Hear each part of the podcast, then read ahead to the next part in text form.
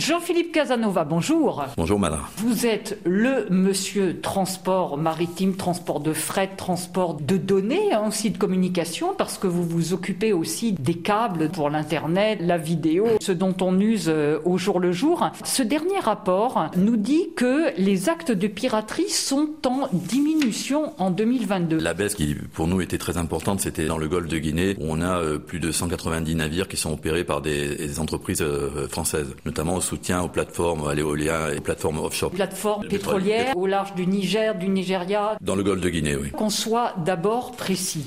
Qu'est-ce qu'un acte de piraterie? Ce qui est fait dans les eaux internationales, et c'est un acte euh, sur, par lesquels des pirates essayent de prendre par la force le contrôle d'un navire et de ses occupants éventuellement en les kidnappant et pour éventuellement de faire des demandes de rançon. Quand on dit pirate, on imagine encore le drapeau avec euh, la tête de mort, mais qu'est-ce que c'est qu'un pirate? En fait, euh, malheureusement, l'image que l'on a encore du drapeau avec la tête de mort, mais euh, c'est un peu ce que l'on va retrouver avec des hommes armés qui vont arriver sur des embarcations très rapides, voler la cargaison du navire. En fait, il y a une prise de conscience qui s'est faite au niveau international des États et de l'industrie. Des groupes de travail qui sont mis en place avec notamment des militaires et qui ont permis justement une diminution de ces actes de piraterie. D'abord, c'est de la manière de se protéger à bord du navire en s'enfermant dans des salles prévues à cet effet. C'est ensuite c'est d'éviter les zones à risque, former un équipage à se défendre. Ça passe également pour où aller et où ne pas aller. Donc ça passe beaucoup avec la coopération avec euh, les marines nationales. Il faut pas se le cacher. Il y a un report des pirates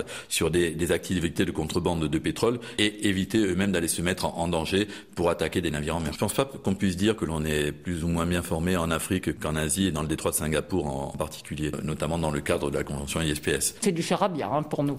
En, fait, une réglementation qui éventuellement de transiter euh, à vitesse soutenue pour éviter que les navires puissent être attaqués. Parce que n'oublions pas, les marins sont des femmes et des hommes qui naviguent H24 euh, et 365 jours de l'année pour assurer le transport. Euh, mais après, qu'est-ce qui est attaquable? Tout ce qui est monnayable est malheureusement attaquable. C'est ça, c'est un cambriolage mais en mer. C'est le report en mer des attaques délictueuses que l'on va trouver à terre.